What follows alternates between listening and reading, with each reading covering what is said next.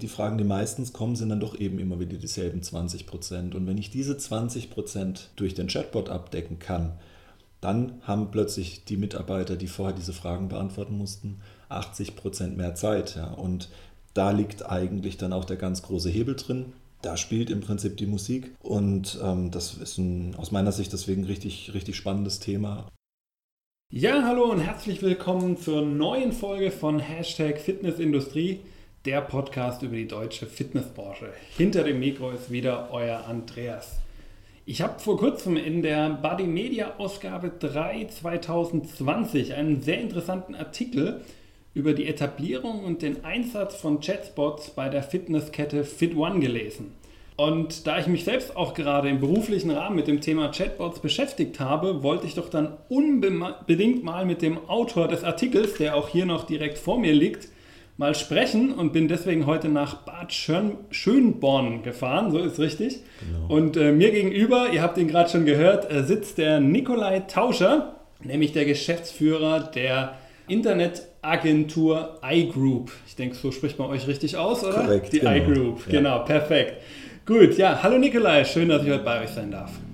Ja, danke, dass ich auch, äh, dass das zu, äh, zu uns gekommen bist. Danke für die Einladung, in dem Podcast teilzunehmen. Freue mich dabei zu sein, bin gespannt auf die Zeit hier und ähm, hallo auch an alle, die zuhören.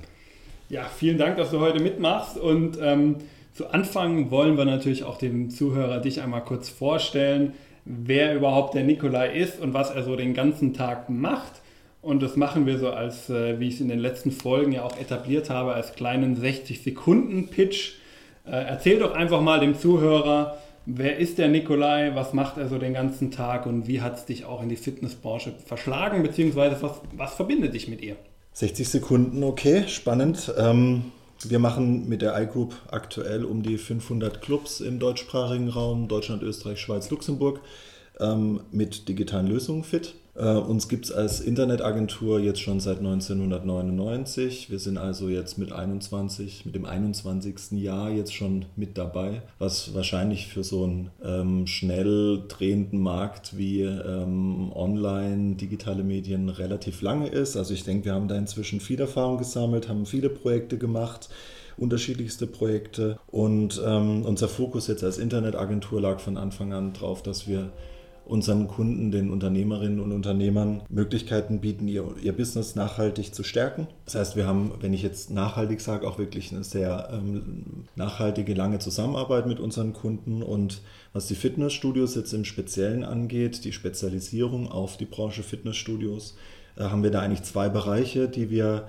sehr stark abdecken. Und zwar ist es zum einen ähm, die Frage, wie bekomme ich neue Mitglieder in den Club? Und da ist unser Thema die Website, dass wir da mehr Mitglieder drüber generieren.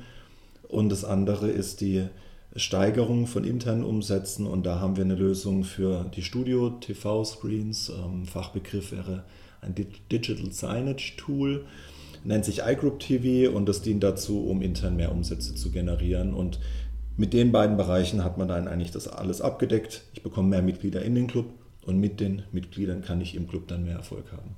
Ja, super, vielen Dank. Und wenn du, lieber Zuhörer, noch ein bisschen mehr über die iGroup erfahren willst, dann findest du natürlich in den Show Notes einen Link dazu.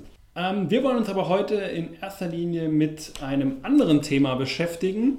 Ähm, und zwar, beziehungsweise nicht ganz anders, denn es kommt auf einer von diesen beiden Punkten, die du ja auch gerade genannt hast, vor, ja. nämlich mit dem Thema Chatbots und äh, die Einsatzmöglichkeiten, die diese Chatbots in Fitnessstudios, beziehungsweise man sollte eigentlich eher sagen, für ein Fitnessstudio bieten. Ja.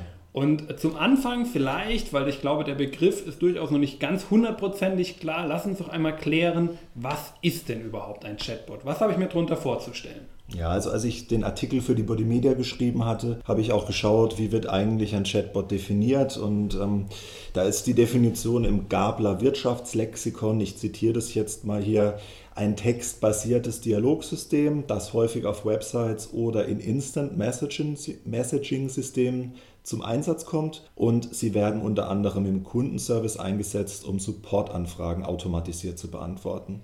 Das wäre jetzt das Zitat. Ähm, das trifft es allerdings auch ziemlich genau, was äh, man sich unter dem Chatbot vorstellen kann. Das heißt, ich habe auf einer digitalen ähm, Anwendung, zum Beispiel auf einer Website oder in Facebook, habe ich die Möglichkeit, ähm, eine Frage, die ich als Mitglied oder als Interessent habe, automatisch beantwortet zu bekommen.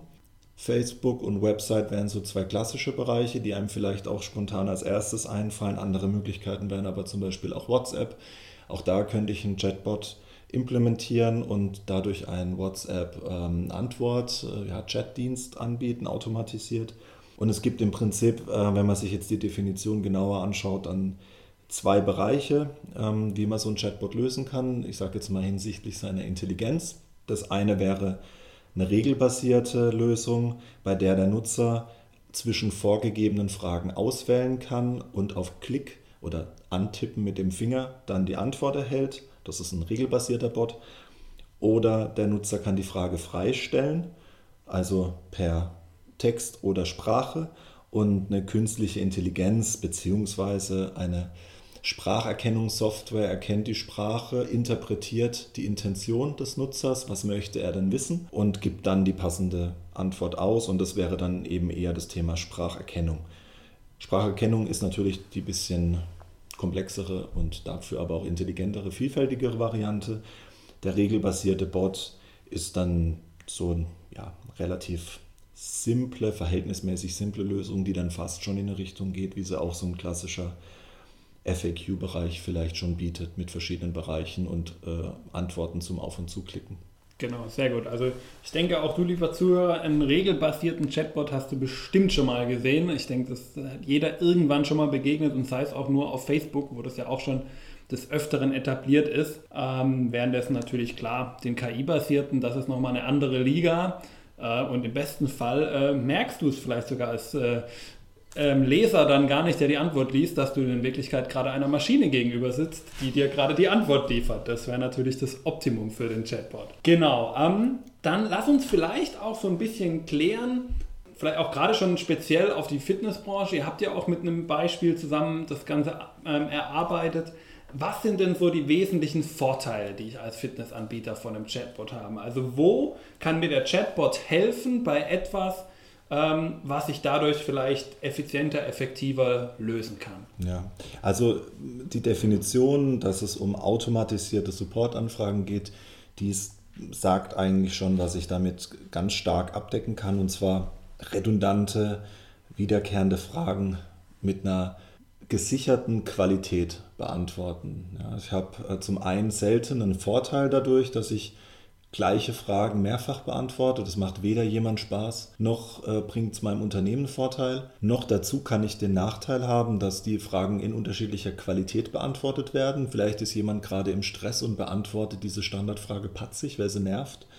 Dann ist besonders ärgerlich, weil es eigentlich eine ganz einfache Frage ist und die Antwort sogar blöd kommt. Ähm, das heißt, ich kann zum einen eben sagen, redundante Arbeit wird reduziert, die Qualität der Antworten wird gesichert. Ähm, dadurch habe ich die Zeit meiner Mitarbeiter mehr an die wertvolle Arbeit direkt am Kunde gebunden oder ich habe den mehr Zeit frei, um mit dem Kunde direkt äh, inter, zu interagieren. Und deswegen ist es aus meiner Sicht ein perfektes Beispiel, was ich mit Digitalisierung im eigentlichen Sinne erreichen kann. Es geht nicht nur um Marketing, ähm, sondern ich kann Prozesse, die sich einfach so über Jahre oder Jahrzehnte etabliert haben, durch Digitalisierung ähm, deutlich effizienter machen und kann sagen, Mensch, keiner erzählt gern zum hundertsten Mal, äh, wann wir mittwochs offen haben, sondern das kann eben auch der Bot übernehmen und meine Mitarbeiter, meine wertvollen Mitarbeiter haben viel mehr Zeit für das, was eigentlich die Sache dann wertvoll macht. Ja. Ähm, noch dazu ist ein Punkt, äh, den man vielleicht so im Daily Business gar nicht auf dem Schirm hat dass ungefähr 20 Prozent der Fragen, die so aufkommen, 80 Prozent der Zeit fressen. Also das Pareto-Prinzip, das auf unfassbar viele Bereiche auch im Geschäftsleben zutrifft. Das heißt, ähm, es gibt zwar super viele Fragen, aber ähm, die meisten, die, die Fragen, die meistens kommen, sind dann doch eben immer wieder dieselben 20 Prozent. Und wenn ich diese 20 Prozent durch den Chatbot abdecken kann, dann haben plötzlich die Mitarbeiter, die vorher diese Fragen beantworten mussten, 80 Prozent mehr Zeit. Ja. Und da liegt eigentlich dann auch der ganz große Hebel drin. da spielt im Prinzip die Musik. Und ähm, das ist ein, aus meiner Sicht deswegen richtig, richtig spannendes Thema, um sich auch für ein Fitnessstudio damit zu beschäftigen. Genau, denke ich. Man muss sich da ja nur den klassischen Thekenmitarbeiter vorstellen, der gerade noch am Shake-Mixen ist, parallel einen Kunden eincheckt und dann ruft jemand an, nur um zu fragen, wie heute denn die Öffnungszeiten ist, die mittwochs immer gleich sind, ja. schon seit Jahren. Und dann vielleicht ein bisschen patzig darauf antwortet und ja, dann haben wir vielleicht schon direkt Ärger, was vermeidbar wäre, wenn man einfach nur einen Chatbot hätte angeschrieben hätte und der hätte direkt gesagt, ja, heute haben wir bis 22 Uhr offen, wir freuen uns auf deinen Besuch. Richtig. Ja, dann wäre es natürlich auch gleich ganz anders gewesen. Ähm, lass uns doch vielleicht auch mal auf euer konkretes Beispiel gehen. Ja? Ihr habt ja das mit Fit One zusammen gemacht und habt dort ja auch den Chatbot umgesetzt. Und ähm, vielleicht kannst du auch schon in so ein paar Learnings äh, aus diesem Projekt ziehen. Was habt ihr da vielleicht auch schon konkret für Erfahrungen jetzt mit dem Chatbot gemacht, auch in dieser sehr interessanten Zeit, wenn wir es mal mhm. so nennen wollen? Was hat vielleicht da auch konkret Fit One jetzt schon für Vorteile durch diesen Chatbot erlangen können? Also das erste Learning in dem Projekt war, äh, dass wir festgestellt haben, dass es kein vergleichbares Beispiel im deutschsprachigen Raum gab. Wir hätten eigentlich nämlich gern auf verfügbare Systeme zurückgegriffen. Auch für uns gilt, redundante Arbeit macht selten Spaß. Das heißt, wir programmieren nichts aus Prinzip nochmal neu, um es neu programmiert zu haben, sondern äh, die Hoffnung war ursprünglich, dass wir ein System nutzen können, das so schon existiert. Leider hat sich dann aber eben herausgestellt, entweder dass die Systeme, so wie wir sie uns vorstellen, existieren nicht oder die Konditionen waren in einer Dimension oder ich würde mal eher sagen in einer Sphäre, die ähm, ja, in Richtung unrealistisch für den Kontext ging. Und deswegen haben wir uns dafür dann entschieden, das Projekt selbst zu realisieren. Ja. Was kann der Chatbot bei FitOne? Der kann, ähm, er, ist, er hat eine KI, er hat eine Spracherkennung und der Nutzer kann seine Fragen frei stellen. Äh, der Chatbot interpretiert die Frage und hat jetzt einen Pool von circa ganz grob 750 ähm, Antworten, die, er, die ihm jetzt zur Verfügung stehen. Die werden ständig erweitert und, und nachgepflegt und äh, verbessert. Und ich würde im Prinzip empfehlen, ähm, wer so etwas noch nicht gesehen hat oder wer sich das jetzt, ähm, der, wer durch den Podcast darauf aufmerksam wird, dass er es doch einfach gerne mal ausprobieren soll, um sich das besser vorzustellen. Ähm, die Adresse ist chat.fit-one.de, ist aber hier eben in den Show Notes auch mit drin. Und dann bekommt man da ganz schnell ein Gefühl dafür, was kann der Chatbot und wie interagiert er mit einem, beziehungsweise wie kann ich selbst mit dem Chatbot interagieren. Genau, also ich denke auch ruhig einfach mal ausprobieren. Ähm, ich glaube, da kann man so das beste Feeling entwickeln, was so ein Chatbot dann auch bedeutet. Und dann sieht man ja auch, was so dieser Fit One Chatbot, äh, wie war noch gleich der Name, Greeno oder so ähnlich? Ja, genau. Also der äh, äh Fit One hat ein äh, Maskottchen, einen Avatar, beziehungsweise Maskottchen ist ja der Begriff äh, und das ist ein Rhinoceros, ein äh, grünes und deswegen ist es das Greeno. Und wir haben dann äh, mit FitOne ähm, entschieden oder mit FitOne besprochen, dass der Greeno auch der Avatar für den Chatbot wird, sodass ich diesen Chatbot nicht mit einem virtuellen Mitarbeiter, dem ich ein, wo ich äh, ein Foto suchen muss und dem gebe ich einen Fake-Namen, sondern dass ähm, der Nutzer mit Greeno interagiert das Maskottchen als solches ja sowieso jetzt nicht eine echte Person verkörpert und deswegen passt das eigentlich perfekt zueinander. Also ich denke auch die, die Synergie jetzt von der Nutzung des Maskottchens als Avatar für den Chatbot passt eigentlich perfekt. Und ähm, ja, so kam die Sache mit Greeno zustande, genau. Genau, also ich denke, da haben ja auch viele andere Studios ja sicherlich auch äh, so ihre Maskottchen, äh, die so gerne auf Logos oder so drauf sind. Und dann hat man ja einen wunderbaren Anhaltspunkt, um dann auch in der Corporate Identity zu bleiben und dem äh, Nutzer natürlich auch so eine gewisse Darstellung von, von einem äh, einfach zu verkörpern und auch so ein bisschen in den Kopf zu bringen. Genau, sehr schön. Ähm, das war ja schon mal sehr interessant, so dieses Beispiel von Fit One.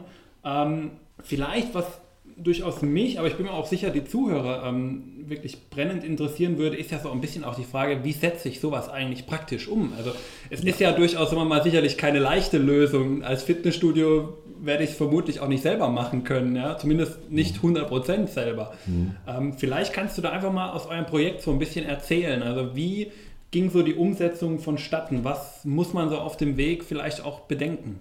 Ja, also wir sind jetzt als Internetagentur, wir kommen eher aus einem bisschen technischen Bereich oder wir denken sehr technisch und für uns war deswegen als äh, besprochen wurde, dass das Projekt realisiert wird und dass wir eben jetzt nicht auf eine Bestandslösung zurückgreifen können, war das Ganze dann erstmal für uns ein Technikprojekt. Ja, und dann haben wir schneller, als es uns vielleicht in dem Moment lieb war, festgestellt, dass die Technik ein Teil ist, aber es gibt eben auch zwei große andere Teile. Und zwar zum einen der Content. Ich brauche einen wirklich großen Fundus an Fragen und Antworten, die ich dem der Sprachengine anlernen muss, dass der Bot auch was Sinnvolles von sich gibt. Die ganzen Fragen und Antworten erstmal zusammenzustellen, ist eine Herausforderung für sich. Und dann kommt noch der dritte Part, nämlich die Pflege. Ja, ich äh, kann so einen Bot eigentlich nicht online stellen und dann sich selbst überlassen. Dazu ist die KI heute vermutlich generell noch nicht weit genug, sondern ich muss eigentlich dem Bot auch laufend helfen. Ich muss den pflegen, ich muss ein bisschen äh, im Blick behalten, was werden für Fragen gestellt und wie antwortet der Bot, um auch sicherstellen zu können, dass die Antwortqualität in dem, auf dem Level liegt, das ich eben von diesem Bot erwarte. Und deswegen sind es eben drei Parts, ja, zusammengefasst. Erstens die Technik, zweitens der, der Content und drittens die Pflege, wobei eben die Technik auch wirklich nur einen nicht unerheblichen, aber sicher nicht den größten Teil spielt. Es wäre auf jeden Fall ein Trugschluss zu denken, ich suche mir einfach eine Software und dann ist mein Bot fertig. Im besten Fall habe ich ein Drittel des Projekts dann geschafft, ja, aber eher deutlich weniger. Und ähm, deswegen ist das Know-how und die Erfahrung rund um die ganzen Fragen und Antworten mindestens genauso wichtig wie der Bot als solcher. Und das war für uns ein spannendes Learning. Ja, also ich hätte es vorher definitiv als sehr techniklastiges Projekt eingeschätzt, aber tatsächlich auch hier geht ganz viel um Kommunikation, um auch wirklich Feintuning. Was fragen denn die Leute eigentlich? Ne? Also als kleines Beispiel, wir hatten am Anfang nicht dran gedacht, dass, der, dass die Nutzer sich beim Bot bedanken. Das heißt, wir haben alle möglichen Fragen und Antworten definiert und haben uns überlegt, Mensch, was wird denn so häufig gefragt und was, was antworten wir und, und, und. Und dann stellen wir den Bot in erste Tests und, und stellen fest, äh, da fragt dann ein Nutzer, äh, ja, wie habt ihr jetzt heute geöffnet? Dann kommt die richtige Antwort vom Greeno und der Nutzer schreibt zurück, danke.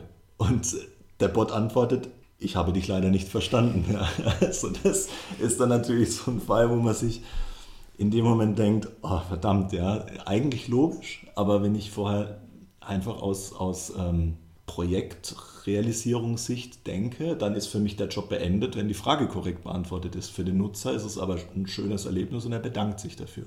Und ähm, in die Richtung gibt es noch viele andere Beispiele. Ja, das war jetzt mal so ein relativ anschauliches. Und ähm, deswegen war es für uns auf jeden Fall auch äh, hinsichtlich der, hinsichtlich der Learnings wirklich spannend. Ähm, und es ist auf jeden Fall ein Projekt, was auch weiterhin gelebt wird, sowohl inhaltlich als auch technisch und weiterentwickelt wird. Genau, ich glaube auch was ganz Entscheidendes dabei ist ja auch, dass man als, als Fitnessstudio an sich eigentlich ja gar nicht aus der Hand geben kann, sondern man muss dann ja auch immer dranbleiben, man muss ja auch irgendwo diese Fragen sich dann immer wieder anschauen, die reinkommen und dann auch die entsprechenden Antworten liefern. Denn ihr als Agentur, die das Ganze programmiert, könnt immer nur mit dem arbeiten, was ihr natürlich dann auch von dem Fitnessstudio bekommt. An Antworten, die ihr dann einstellt, weil ihr selber könnt ja die Antworten in dem Sinne gar nicht geben, sondern das muss ja das Fitnessstudio machen. Ja, wir haben natürlich dann als Agentur jetzt mit einer Branchenspezialisierung schon den äh, Beratungsvorteil, den, den Synergie- oder Know-how-Vorteil, dass wir äh, schon besser vorab wissen, was wird denn alles kommen und da natürlich bestmöglich vorarbeiten können. Aber im Einzelfall gibt es sicherlich spezielle Zusammenhänge. Es kann ja auch ein regionaler Zusammenhang sein. Jetzt habe ich vielleicht irgendein spezielles, ähm, spezielle Veranstaltung in meiner Region. Ja, jetzt gibt es bei mir das Fischerfest, eine große Veranstaltung. Jetzt kommen halt in dieser Region viele Fragen. Habt ihr beim Fischerfest offen oder ist bei euch während des Fischerfestes geöffnet? das kann ich aus der, aus der Ferne nicht beurteilen. Und ähm, das sind dann genau die Dinge, wo, wo man eben schauen muss, was kommen für Fragen rein, wie sind die Antworten, wie ist die Qualität, welches Nutzerfeedback kommt, wie gehe ich damit um, wie kann ich die Qualität stetig steigern. Und das, ich muss den Chatbot halt wirklich auch äh, im Prinzip wie als digitalen Ansprechpartner begreifen und auch mit einem Mitarbeiter sollte ich mich ab und zu mal austauschen. Den würde ich im Optimalfall auch nicht jetzt einfach Wochen oder Monate lang vor sich hinlaufen lassen, ohne einfach mal nachzufragen, ne, wie, wie geht es dir denn, welche äh, Anfragen kommen denn gerade rein, welche Probleme haben deine Kunden oder deine Interessenten, wie antwortest du drauf, wie können wir dich unterstützen, wo ist vielleicht die interne Kommunikation noch nicht ganz optimal. Und so ist es beim Chatbot eigentlich auch. Deswegen muss auch für das Rhinoceros an der Stelle ein bisschen Zeit reserviert genau, werden. Genau, ja. Und äh, gerade, glaube ich, in der aktuellen Zeit kommen ja auch regelmäßig immer wieder Sachen rein, mit denen man gar nicht gerechnet hat. Äh, wir haben ja auch schon im Vorgespräch darüber gesprochen. Erst kommt Corona, jetzt kommt die Mehrwertsteuerreduktion. Da sind natürlich auch immer Fragen von den äh, Kunden da. Und da muss man natürlich immer up-to-date bleiben, weil sonst sagt das Rhinoceros zu Corona, ich habe deine Frage nicht verstanden. Und dann ähm, ist der Kunde natürlich doch etwas unglücklich wahrscheinlich mit der Antwort. Ja. Ähm, apropos äh, Kunde und äh, glücklich mit der Antwort. Ähm, hast du da vielleicht auch schon so ein bisschen ein Feeling entwickeln können aus dem Projekt jetzt mit Fit One raus, wie zufrieden dort die Kunden dann auch mit dem Feedback waren von Seiten des äh, Rhinoceros, des Screenos? Also Zufriedenheit jetzt wirklich ähm, messbar zu machen, ähm, haben wir jetzt in dem Fall noch nicht hinbekommen, beziehungsweise wir haben jetzt keine Nutzerbefragung äh, implementiert. Das wäre zum Beispiel jetzt noch eine mögliche Weiterentwicklung, dann auch die, Qualitäts, ähm, die Qualität abzufragen. Aber was wir auf jeden Fall sagen können, ist, dass die, die, äh, das Interesse der Nutzer sehr hoch ist. Also Greeno ist momentan sichtbar, aber nicht schreiend deutlich implementiert. Das heißt, ähm, er springt einem nicht entgegen, er springt auch vor allem nicht automatisch auf. Ja, das wäre auch noch eine häufig gesehene Variante, dass der Chatbot sowieso so äh, zeitverzögert automatisiert aufploppt, dass er mir ins Gesicht springt und dann auch direkt schon nervt. Wir haben den Greeno äh, absichtlich etwas dezenter. Ich sehe ihn, aber ich muss ihn aktiv anklicken. Und obwohl er relativ dezent eingebunden ist, hat er jetzt in den ersten drei Monaten ähm, schon über 12.000 Nutzer erreicht, also 12.000 unterschiedliche Personen. Und wir haben festgestellt, dass er im Schnitt so circa vier Fragen erhält. Also ein Nutzer stellt im Schnitt circa vier Fragen. Hängt natürlich stark von der Intention ab. Ne? Eine Frage nach der Öffnungszeit ist schneller beantwortet wie eine virtuelle Diskussion um ähm, Kündigungsfristen. Und ähm, dementsprechend hat Greeno inzwischen schon um die 50.000 Fragen beantwortet. Und was man ganz stark merkt, ist, dass gerade, wie du es auch schon äh, erwähnt hattest, die ganzen tagesaktuellen Themen wichtig sind und auch gerade da für die Marke FitOne ein ganz großer Hebel darin liegt, dass ich ähm, gerade diesen nicht skalierbaren Faktor dass etwas passiert im Markt oder im Land oder in der Bevölkerung. Ähm, und plötzlich wollen ganz viele Leute auf einen Schlag was von mir wissen und die, die Leitung steht nicht still, egal ob ein einzelnes Studio oder eine Kette, dass ich gerade sowas über einen Chatbot perfekt abfangen kann. Ich äh, pflege einmal die Fragen und Antworten, also die Logik ein und dann können tausend Leute auf einen Schlag mich fragen, was passiert durch die Mehrwertsteuersenkung und kann auch gucken, wie geben die Leute, wie, wie nennen sie das. Ja. Der eine sagt eben Mehrwertsteuersenkung, der nächste sagt nur, ähm, was macht ihr wegen Mehrwertsteuer, was weiß denn ich was, ja, oder eine Abkürzung und ich kann alles abfangen. Und da hat man jetzt eben gesehen, das fand ich jetzt auch wirklich spannend, wir haben äh, den, den Chatbot während Corona live gestellt und da hatte ich persönlich auch gedacht, ja, so ein, so ein Ausnahmefall wie Corona werden wir jetzt erstmal nicht mehr haben. Das heißt, das, was man jetzt am Chatbot sieht, wie, wie schnell der auf diesen Sonderfall äh, gesichert äh, und qualitativ einheitlich reagieren kann, das ist ja jetzt eine Sondersituation. Danach wird es wahrscheinlich viel, ähm, viel heterogener. Aber man sieht eben jetzt zum Beispiel durch die Mehrwertsteuersenkung, ja, es gibt eigentlich doch ziemlich oft so ein, zwei, drei große Themen. Und ähm, auch da ist der Chatbot schnell ähm, und kann eben mit einer einmal gesicherten Qualität einmal gesichert eingestellten Qualität an Fragen und Antworten dann sehr viel abdecken. Und deswegen würde ich sagen, hat der Chatbot jetzt in dem Fall, obwohl er erst seit drei Monaten live ist, zum einen den Härtetest bestanden, dass er nicht, ähm, ich sag mal, zu einer Eskalation beiträgt, sondern dass er Arbeit reduziert, Redundanzen vermeidet, reduziert. Und zum anderen, dass er eben auch wirklich im, äh, ja, auf die Entwicklung des Marktes reagieren kann und sowas wie die Mehrwertsteuersenkung perfekt dafür gedacht ist oder dafür geeignet ist. Und deswegen das Feedback, ähm, auch aus dem Unternehmen FitOne, ist durchweg positiv. Die Pflege, die, der, der ganze Content wird ständig eben erweitert und verbessert. Dementsprechend wird auch der Chatbot immer besser und dementsprechend ist die, der Nutzen des Chatbots auch immer höher. Genau, also ich denke, du hast ja auch ein paar Punkte da nochmal gesagt. Also wie du ja vorhin schon gesagt hast, das kann ja immer auch, es muss ja nicht gleich äh, Corona oder Mehrwertsteuer und ganz Deutschland betroffen sein. Es kann ja auch nur das lokale Fischerfest sein, äh, was dann eben den äh, Kunden vielleicht interessiert. Äh, vielleicht auch mit, seid ihr vor Ort irgendwie tätig mit einem Stand oder sowas. Ja? Vielleicht genau, interessiert ja. auch sowas den Kunden. Und sowas kann man dann natürlich auch gut einarbeiten und dann auch wieder, bevor 20 Leute ein anfragen und nur deswegen bei dir anrufen, äh, kannst du auch einmal den Chatbot die Frage geben und dann weiß er Bescheid und dann gibt er den 20 die Antwort direkt und äh, dein Mitarbeiter im Studio merkt davon eigentlich nichts. Ja. Das wäre natürlich optimal. Genau. Ähm, das eine ist natürlich immer die Seite, dass man sagt, okay, ähm, er schafft mir Entlastung und das auch noch zu einem, mit einem zufriedenstellenden Ergebnis auf der Kundenseite. Mhm. Das andere ist natürlich dann immer, diese Frage kommt nun mal halt immer auf. Ich meine, es ist halt nun mal eine wirtschaftliche Umgebung, in der wir uns befinden. Ähm, deswegen auch an dich so ein bisschen die Frage, was, mit was für Kosten muss man denn rechnen, wenn man jetzt so ein Chatbot äh, einbauen möchte bei sich, zum Beispiel auf der Homepage? Ich habe befürchtet, dass die Frage kommt. Ja, ich muss leider so antworten. Ich vermute, die, einige der Hörer werden es auch erwarten, dass, es, dass die Frage in die Richtung geht, wie, was kostet ein Auto? Das kommt drauf an. Ja, also ich kann natürlich mit minimalem Aufwand eine Basislösung schaffen. Ich kann aber auch da richtig, richtig viel Grips reinstecken und ähm, den Content riesig aufbauen. Ähm, dementsprechend, ich kann seriös jetzt keinen konkreten Betrag nennen. Das muss ich einfach so sagen, nicht aus äh, Geheimhaltungstaktierung, sondern weil es wirklich stark davon abhängt, äh, wie das Setting des, des Chatbots sein soll.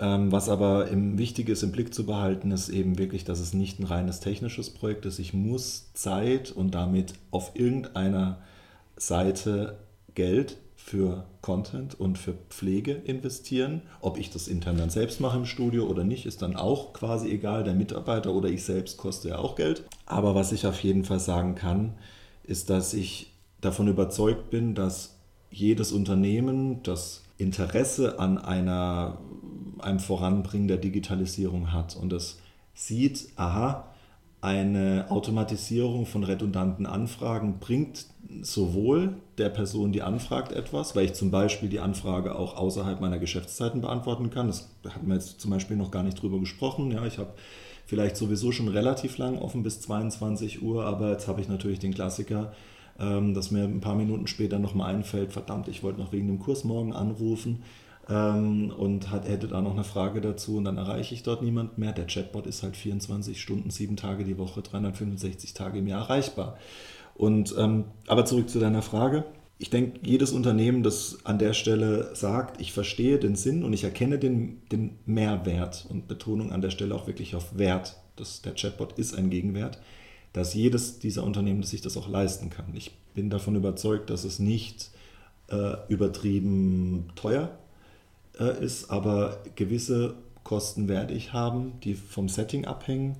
Und ich würde es ein bisschen zum Beispiel damit vergleichen, wie ähm, Unternehmen auch ihre Kursräume einrichten. Ich kann meinen Kursraum sehr preiswert einrichten. Ich kann selbst in, in Elektromarkt fahren und mir Consumer-Hardware kaufen und selbst einbauen. Dann ist die Sache günstig und es ist okay, es läuft. Ich, ich habe da drin Musik, ich habe da drin Licht, ja. Wenn ich aber möchte, dass ich im Kursraum ein Kurserlebnis habe, dass das Ganze Event-Charakter bekommen soll, um eben nicht die Heimwerker-Qualität oder die Do-it-yourself-Schiene zu haben, dann kann ich auch aktiv sagen als Unternehmen, das ist mir ein paar Euro mehr wert. Dafür habe ich aber eben dann anderes Erlebnis. Und so ist es hier an der Stelle auch. Ich kann es, ich kann mir den Chatbot selbst basteln. Der Chatbot wird sicherlich, wenn ich da viel Zeit und Mühe investiere, auch ordentlich arbeiten. Wenn ich aber sage, ähm, mein Anspruch ist ein anderer, ich will da mehr äh, Know-how, mehr Erfahrung drin, ich will das Ganze technologisch äh, zentral vielleicht weiterentwickelt haben, dann ist es wahrscheinlich sinnvoller, sich einen Experten zu suchen, der sich damit in seinem Business beschäftigt und Unterstützung von Profis zu haben. Und deswegen sehe ich das an der Stelle wie in vielen anderen Bereichen auch. Ähm, man kann Dinge teuer finden, man kann Dinge äh, preiswert finden. Das ist eine ganz individuelle Betrachtungsweise und es ist auf jeden Fall keine Raketentechnologie, die nur für äh, die Größten der Großen überhaupt nur leistbar ist, weil die nicht wissen, wohin mit ihrem Geld. Genau, ich denke, wir können es dann auch so zusammenfassen, so sagen, ja, natürlich kostet er sein Geld, keine Frage, aber was auf der Welt ist schon umsonst. Ähm, aber es, er hat ja auf der anderen Seite auch seine, durchaus seine äh, Berechtigung und wird auch in Zukunft sicherlich nicht weniger im Einsatz, sondern eher mehr werden. Ja. Und äh, dann ist man auch irgendwann an den Punkt, wo man sich auch die Frage stellen muss, ähm, brauche ich das nicht eventuell auch und ist das nicht auch eventuell notwendig? Und äh, ich glaube, es, er ist auch, ähm, so kann man es zumindest auch mal zusammenfassen, gar nicht so teuer, wie man denkt. Nö. Ich glaube, ähm, die Chatbots, ähm, in der Fitnessbranche sind wir ja nun wirklich jetzt nicht die größten Player äh, und die größten Anbieter und auch hier haben ja schon die ersten ihre Chatbots, deutet ja auch schon darauf hin, dass es jetzt nicht ganz äh, äh, unwirtschaftlich sein kann, äh, sich auch einen Chatbot zu besorgen. Also von unwirtschaftlich würde ich auf gar keinen Fall sprechen. genau. Das ist, also äh, ist auch für uns als, als Agentur, da kann ich ja auch ähm, aus unserer eigenen Sicht, also ein unwirtschaftliches Projekt zu realisieren, das ist ja auch für, wäre für uns ja auch schädlich. Also ganz klar, zu sagen, ich habe hier einen technologischen Hype und äh, wir finden schon irgendeinen Dummen, der die Welle mitreiten will, das ist, keine nachhaltige, ist kein nachhaltiges Konzept und ähm, deswegen denke ich, würden wir beide heute auch nicht drüber sprechen, wenn es kein spannendes, kein, kein zukunftsgerichtetes und eben wirtschaftlich spannendes und ein Thema vielleicht in dem Kontext noch ist ja auch, ähm, ich habe nun mal äh, zum aktuellen Zeitpunkt trotz Corona in Deutschland das Thema Fachkräftemangel. Ich brauche meine guten Leute an der Stelle, wo sie eine wertvolle Arbeit verrichten können. Und redundante, leichte Fragen immer und immer wieder zu beantworten, macht auch niemand Spaß. Das heißt, ich habe ja auch irgendwo den, den Punkt Mitarbeiterzufriedenheit. Ja, wenn, wenn der Chatbot oder andere digitale Lösungen mir Dinge abnehmen, die sowieso niemanden voranbringen, weder den Mitarbeiter noch das Mitglied noch das Unternehmen, dann ist es das Sinnvollste der Welt, genau diese digitalen Projekte voranzutreiben, um genau für die wertvollen, für die individuellen, für die menschlichen Dinge, wo Interaktion zwischen Menschen stattfindet, die Zeit dann zu haben, entspannt zu haben, positiv drauf zu sein. Und ähm, deswegen würde ich wirklich, also von unwirtschaftlich, äh, da, da ganz deutlich insistieren an der Stelle. Genau, ja. Ähm, vielleicht fassen wir es nochmal kurz zusammen, wenn wir jetzt so diesen wir haben jetzt ja sehr viel über die Chatbots geredet und auch sehr viel über die Vorteile, die sie haben, was sie in dem Studio bringen. Ähm, auch natürlich klar über so ein bisschen Ansätze jetzt ähm, von ihrer Wirtschaftlichkeit, die so ein Chatbot mit sich bringt. Aber fassen wir es mal alles nochmal kurz zusammen. Würdest du einem Fitnessstudio oder unter welchen Bedingungen würdest du einem Fitnessstudio zu einem Chatbot raten?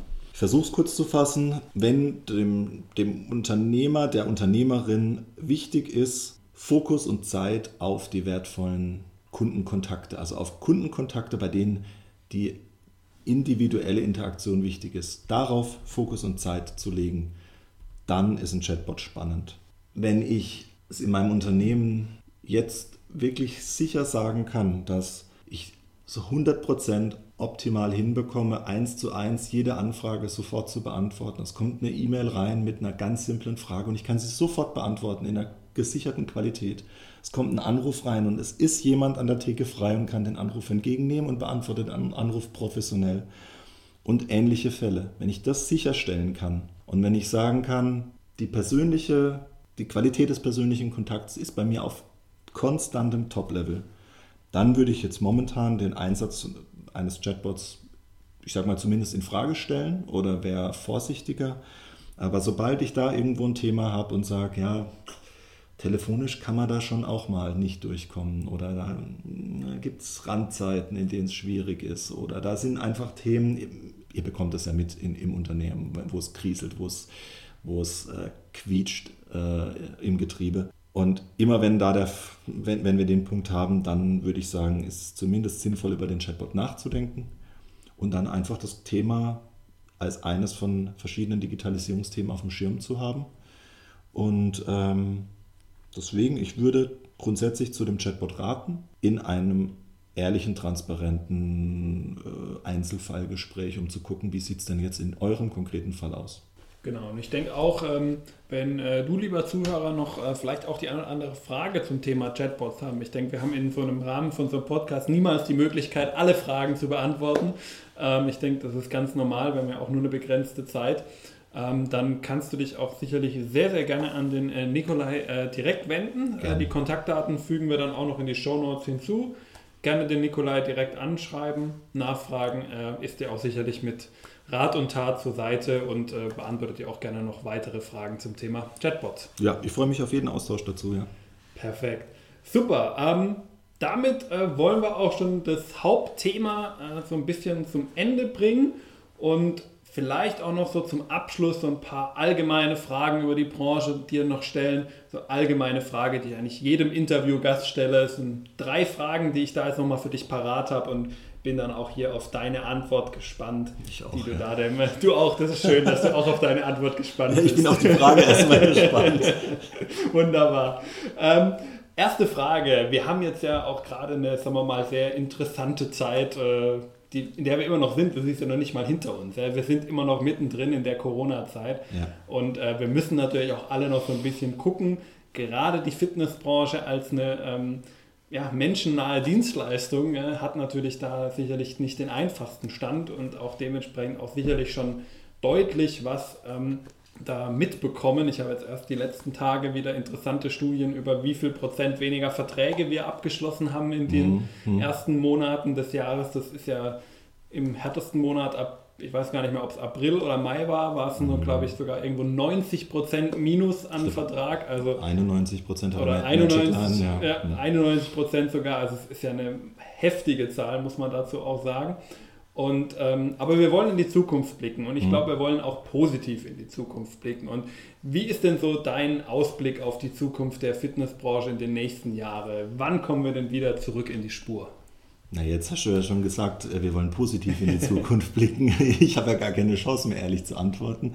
Äh, Im Ernst. Also, ich bin verhalten, aber realistisch optimistisch, dass der Stellenwert von betreutem oder geführtem Training langfristig wachsen kann. Ich würde vielleicht auch so weit zu gehen, dass er wachsen wird. Unser Problem als Mensch jetzt evolutionär betrachtet ähm, ist, dass wir immer mehr Acht auf die Dinge haben, wenn sie passiert sind. Wenn ich krank bin, dann ist die Krankheit voll im Fokus. Dann kann ich nicht sagen, ja, ist jetzt egal, ne, damit lebe ich jetzt einfach, Pech. Im Voraus, wenn ich weiß, die Krankheit kann kommen, wenn ich so lebe, wie ich das tue, dann fällt es einem aber verdammt schwer, hart zu sein und Einschränkungen in Kauf zu nehmen, weil sich die Einschränkungen auch viel schlimmer anfühlen. Ja, also ich meine, ohne jetzt damit ein Fass aufmachen zu wollen, aber die Einschränkung jetzt einen Mundschutz zu tragen, ist im Verhältnis vielleicht nicht so dramatisch wie Konsequenzen, die äh, passieren können, wenn ich den Mundschutz nicht trage, von denen wir jetzt vielleicht nicht hundertprozentig wissen, wie sie sein werden, aber es ist möglich. Aber es fällt überproportional schwer und es fühlt sich überproportional negativ und, und, und einschränkend an.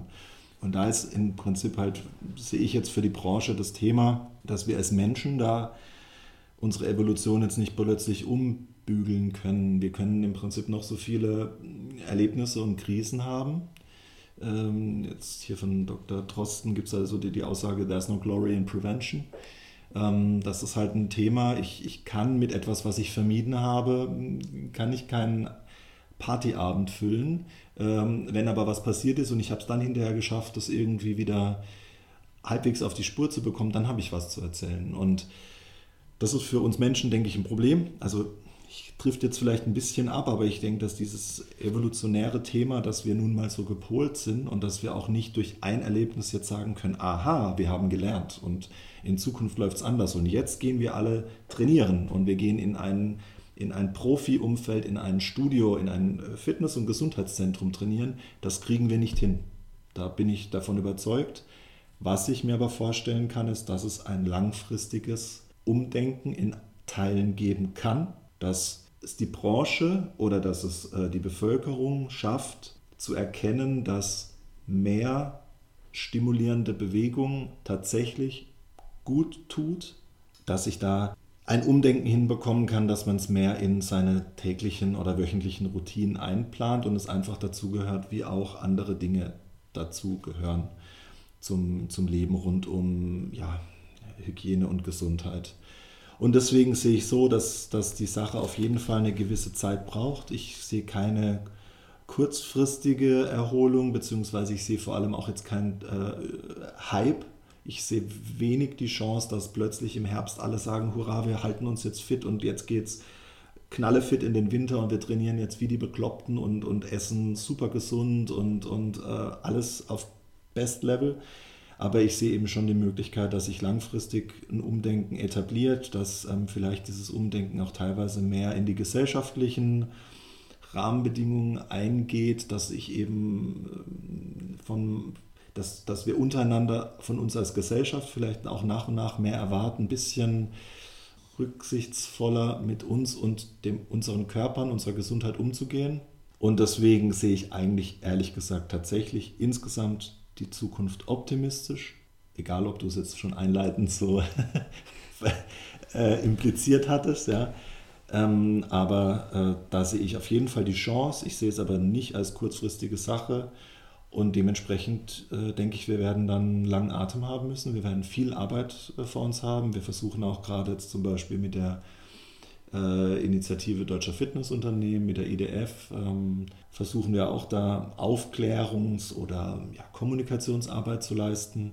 Und das ist, geht genau in die, in die Richtung. Wir wollen da auch jetzt mit den IDF-Projekten keine kurzfristigen Marketingkampagnen, keine Lead-Kampagnen jetzt irgendwie aus dem Boden stampfen und sagen, oh, wir haben drei Monate lang jetzt hier keine neuen Mitglieder schreiben können. Hier ist jetzt äh, die Lösung, um die innerhalb von einem Monat äh, auf einen Schlag wieder aufzubauen, sondern wir brauchen ja eher das langfristige Umdenken, um bei einer nächsten Krise, ob sie denn jetzt dann im Herbst kommt oder auch nicht, aber um bei einer kommenden Krise dann an einer anderen Stelle zu sein, vielleicht auch bei der Politik einen anderen Stellenwert zu haben, bei den Menschen aber vor allem auch einen anderen Stellenwert zu haben. Selbst wenn ich bei der Politik einen tollen Stellenwert habe, wenn es beim, beim Einzelnen nicht ankommt, wird auch, denke ich, größere politische Veränderungen, die ja sowieso schwer äh, wären zu erreichen, wird auch das vielleicht nur, nur eine äh, ganz kleine Auswirkung haben. Und deswegen hoffe ich darauf, dass einfach die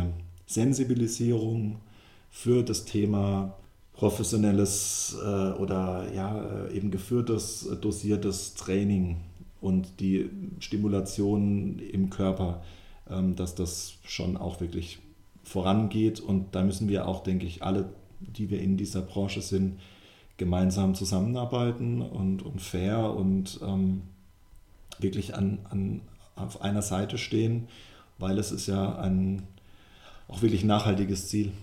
Genau, ja, ich denke, da, du hast ja auch schon äh, den IDF angesprochen, da ist ja auch der, der erste Schritt getan, dass wir so ein bisschen das äh, auch in den Köpfen äh, in der Bevölkerung verankern ähm, und dann äh, im Falle ähm, einer zweiten Krise, ob die dann noch Corona-Krise heißt oder ob in zehn Jahren vielleicht auch was anderes kommt. Ja? Genau. Äh, Krisen kommen immer. Äh, die Frage ist ja nicht, ob sie kommen, sondern wann. Ja. Ähm, und dass wir dann natürlich auch einen anderen Stellenwert haben und dann auch natürlich eben nicht äh, auf einer Stufe, äh, wie habe ich es vor kurzem irgendwo gelesen, mit den Prostitutionsbetrieben stehen und ja. äh, im Shutdown ähnlich berücksichtigt werden, sondern halt eben vielleicht mit den Lebensmittelläden auf einer Stufe stehen als einen zentralen Gesundheitsanbieter.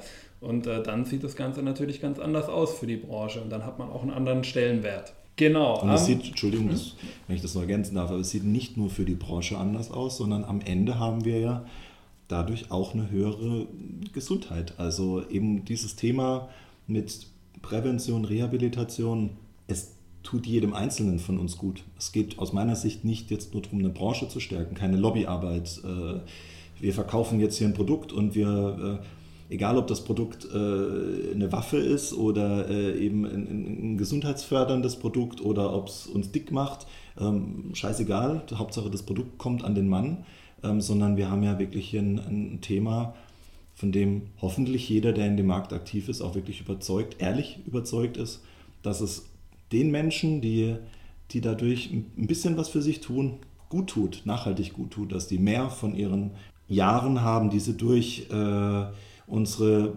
top entwickelte Medizin zum Beispiel hinten raus haben, dass halt nicht fünf Jahre mehr irgendwo in einem Heim äh, vor sich hin äh, kümmern, und, und fünf Jahre länger quasi leiden oder einfach eine, eine schwierige Zeit haben, sondern dass sie vielleicht fünf Jahre mehr eine gesunde Zeit haben und dass ein Training mir dabei helfen kann und dass wir deswegen da an, einer, an einem Projekt arbeiten, das jedem Einzelnen, der das erkennt, dann auch wirklich gut tut und ähm, seine eigene Lebensqualität nachhaltig steigert.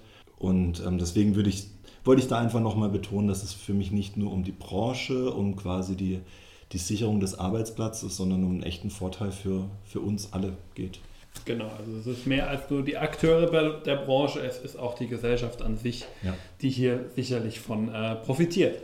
Genau, ähm, zweite Frage. Ähm, jetzt auch ein bisschen doch dann auf die Akteure runtergebrochen, nämlich jetzt auf äh, die, jungen, die vielen jungen Talente, die wir ja auch bei uns in der Fitnessbranche haben. Und äh, der für den einen oder anderen ist sicherlich auch der Bereich Online-Marketing, wie ihr ihn ja auch als äh, Agentur äh, mit betreut und mitgestaltet in der Branche, durchaus sehr interessant. Und da vielleicht auch die Frage, Hast du vielleicht dort auch so einen Karrieretipp für so einen jungen Menschen, der jetzt vielleicht diesen Podcast hört und sagt, ja, eigentlich will ich aber nach meinem dualen Studium gar nicht mehr im Fitnessstudio bleiben, sondern lieber im Bereich Online-Marketing schon mit Fitness, aber eher im Bereich Online-Marketing arbeiten.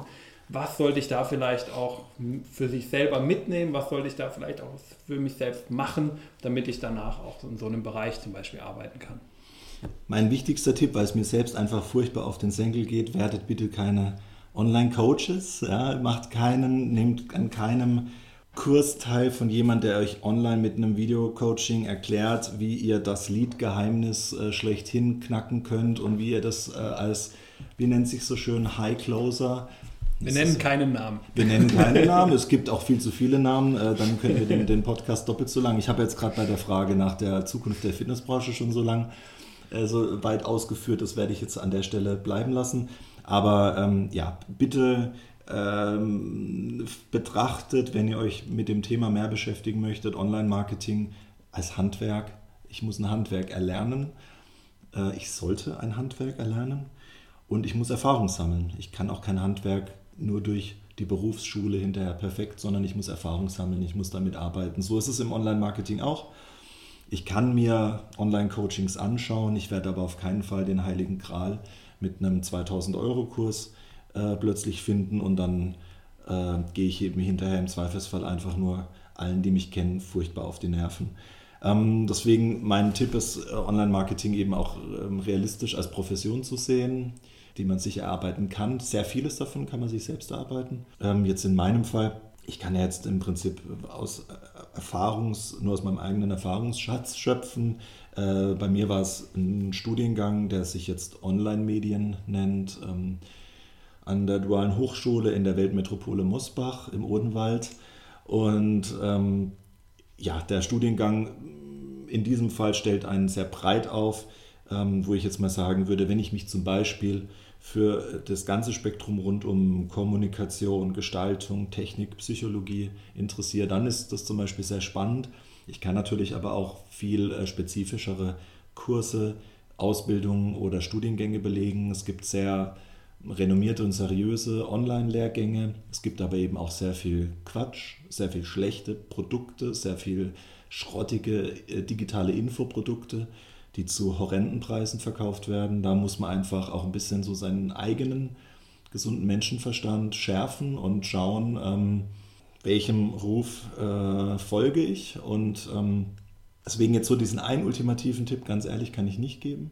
Aber ähm, klar, wer sich da jetzt in die Richtung weiterentwickeln möchte und vielleicht konkret eine Frage hat, darf sich auch gerne direkt bei mir melden, ohne dass ich jetzt auch nur ansatzweise versprechen kann, dass ich genau den passenden Tipp habe. Aber grundsätzlich halte ich persönlich den Bereich Online-Marketing oder digitales Marketing für sehr spannend, für absolut zukunftsorientiert. Und es ist eben, wenn man es als Handwerk betrachtet, ein Handwerk, in dem sehr viel passiert. Ich, ich kann mich und sollte mich ständig äh, auf dem Laufenden halten. Ich habe viel mit Menschen zu tun, mit unterschiedlichen Situationen, mit Anforderungen wechselnden. Ähm, und dementsprechend ist es ein Job, der sicherlich nicht langweilig wird und der eben, wenn ich ein entsprechendes Interesse dafür mitbringe und es nicht einfach als eine von vielen Möglichkeiten sehe, um viel Geld zu verdienen, weil es als solches verkauft wird, ähm, dann ist das auch echt ein spannender Weg. Und wer in dem Bereich was machen möchte und ähm, ich sage jetzt mal hier im Großraum Karlsruhe, Heidelberg, ähm, sich da beruflich verändern möchte, dann darf sich natürlich auch gern bei uns melden. Gute Leute suchen auch wir immer. Und dementsprechend, wenn ihr da Bock drauf habt, schickt mir natürlich auch gern mal Infos zu euch durch.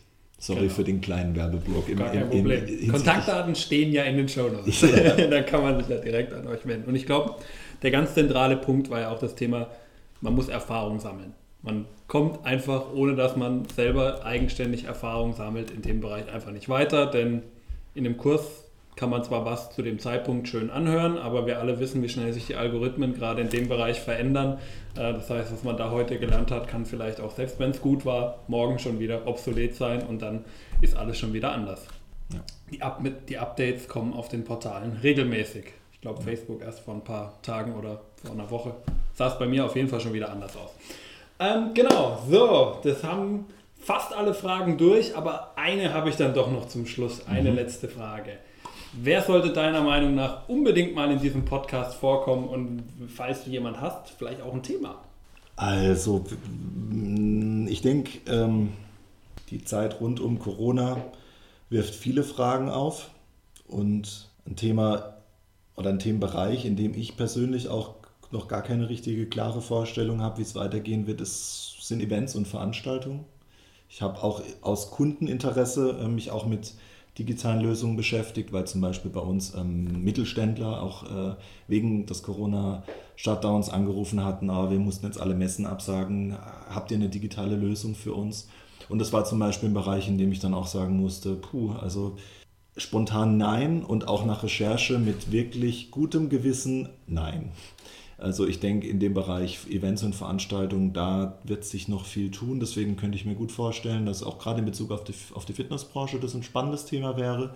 Ähm, weil es, ich habe das Gefühl, dass die Fitnessbranche sich sehr gerne auf Veranstaltungen trifft, vernetzt und die Fitnessbranche da einfach auch ein ganz starkes People-Business ist. Und deswegen äh, könnte ich mir gut vorstellen, dass der Nikolas Hessel von der Miete Top äh, ein guter Gesprächspartner wäre, der hoffentlich äh, da auch konkretere Ideen hat als ich jetzt in diesem Moment, wo, die, ähm, wo der Weg der Veranstaltung hinführen wird. Ähm, die FIBO äh, findet ja jetzt dann im Herbst wohl statt, dann der Aufstiegskongress ist auf digital verlegt. Ähm, wir waren jetzt die letzten Jahre immer bei Meet the Top dabei. Da bin ich auch mal gespannt, wie, wie sich die Veranstaltung dann verändern wird. Und könnte ich mir gut vorstellen, dass das hoffentlich auch andere deiner Hörer dann interessiert. Ich würde es auf jeden Fall anhören. Super, sehr schön. Freut mich. Dann habe ich schon mal einen Hörer dann für diese Folge ja. begeistern können. Perfekt. Vielen Dank dir. Ja, damit sind wir auch am Ende des Podcasts ange äh, angekommen. Ich danke dir auf jeden Fall, Nikolai, sehr, sehr herzlich dafür, dass du die Zeit dir genommen hast, dass du uns mit all diesen wertvollen Infos zum Thema Chatbots und auch ein bisschen über die Branche an sich natürlich auch versorgt hast und ähm, wünsche dir, aber natürlich auch äh, allen Zuhörern alles Gute für die Zukunft. Gerade in den Zeiten im Moment ist es, glaube ich, auch ganz wichtig zu sagen, auch Gesundheit insbesondere für die Zukunft. Ich glaube, ja. das ist ganz wichtig, dass wir alle gesund bleiben. Und ich habe auch äh, eine kleine Bitte äh, an dieser Stelle an dich, äh, lieber Zuhörer. Ähm, wenn dir die Folge mit uns beiden gefallen hast, gib ihr doch gerne eine kurze Bewertung iTunes, Google, Facebook, überall kannst du, uns, kannst du uns bewerten, wie du es heute fandest. Schreib auch gerne eine E-Mail. Unsere Kontaktdaten findest du, wie gesagt, in den Show Notes. Und damit soll es auch für die Folge, zumindest was mich angeht, äh, gewesen sein, denn meine letzten Worte überlasse ich immer dem Gast. Meine letzten Worte, das klingt komisch, aber ich überlasse auf jeden Fall dem Gast. Äh, und äh, was möchtest du, Nikolai, dem, Hör dem Hörer noch mitgeben? Ich habe es schon befürchtet, als du jetzt gesagt hattest, das war es für mich gewesen. Ich schon gedacht, oh Gott, was blüht mir jetzt noch? Äh, letzte Worte für, für den Podcast. Also ein Thema, was mich ähm, so latent immer nebenbei beschäftigt, ist die digitale Kompetenz äh, der Unternehmerinnen und Unternehmer. Da kann ich mich selbst natürlich auch genauso dazu zählen. Ich denke, was uns alle äh, beschäftigt, Großteil zumindest, vermutlich derer, die jetzt zuhören, ist, wie gehe ich eigentlich selbst mit digitalen ähm, Medien um?